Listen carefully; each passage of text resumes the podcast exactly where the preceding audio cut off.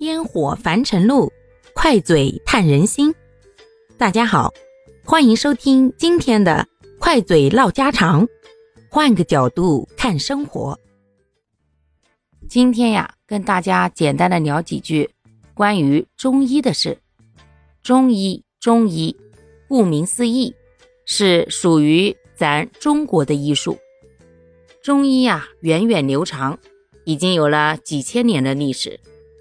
产生于原始社会，在春秋战国时期呢，中医理论就基本上形成了比较完善的体系。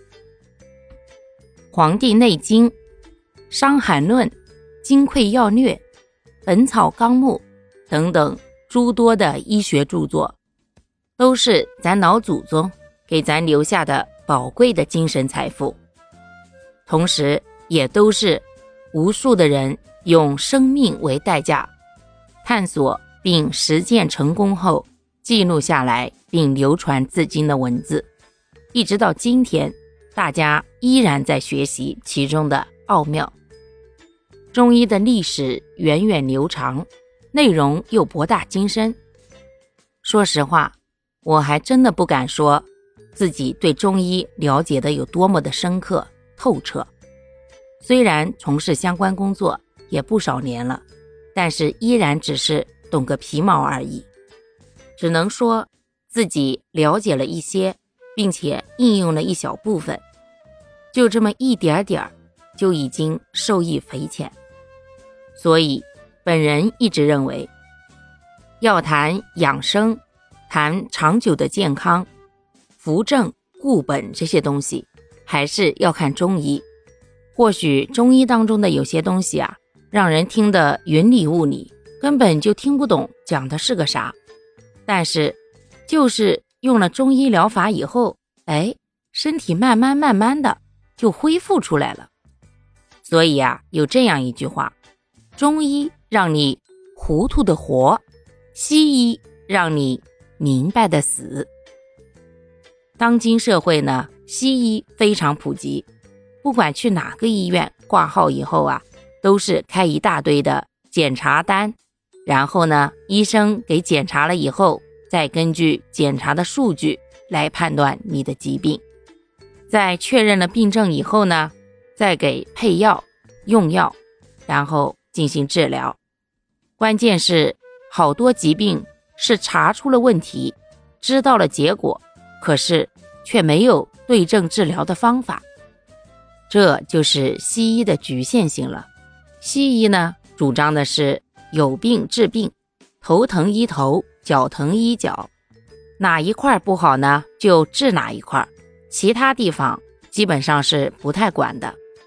而中医呢，最根本、最核心的，首先是整体理论，就是说，人是一个整体，不管你哪一个地方出了问题，它都不单单是这一个地方的问题，有的时候。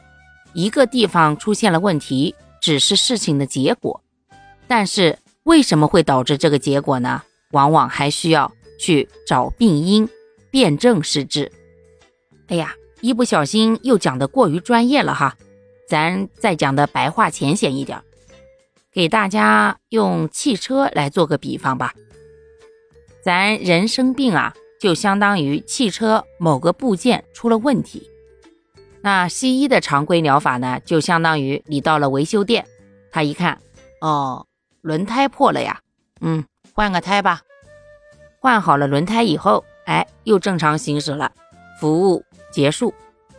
而中医的方法就是，哦，轮胎破了呀，这个轮胎是行驶在什么地方破的呀？我先看一下，是被扎破的，还是因为时间久了以后呢？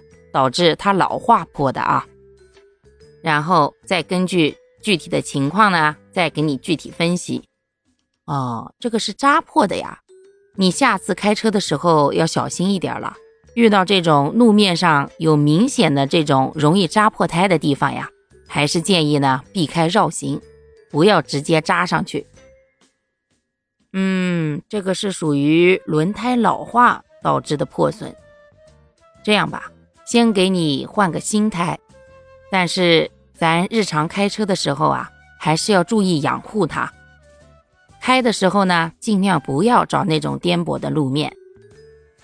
然后停下来的时候呢，也尽量不要放在露天的环境之下，让它日晒雨淋。这些呀，都会导致轮胎的加速老化，使它的寿命减短。另外，你还有没有什么特殊的使用场景啊？如果有一些区别于正常的使用场景，也会导致这个轮胎的加速老化的。嗯，简单给大家举了这样一个小例子。西医看病呀，就相当于去维修部给你换个轮胎，非常快，有啥问题给你解决就完事儿了。中医看病呢，就是要给你分清情况，问明原因，最后还要给你一些个日常建议，日后如何处理等等等等。所以呀，有的人会觉得中医看起来太麻烦了，那么多事儿。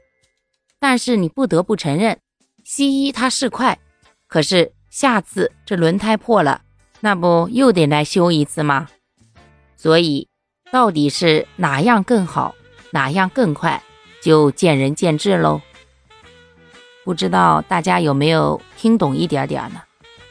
关于中医啊，那要学习和了解的实在太多了，时间有限，今天先给大家分享到这里，下次再继续聊哦。好啦，感谢各位的收听，我们今天就分享到这里啦。各位有什么想说的话，或者生活中的困惑，欢迎在评论区与我互动留言，我们可以共同探讨如何换个角度让生活变得更舒服、更美好哦。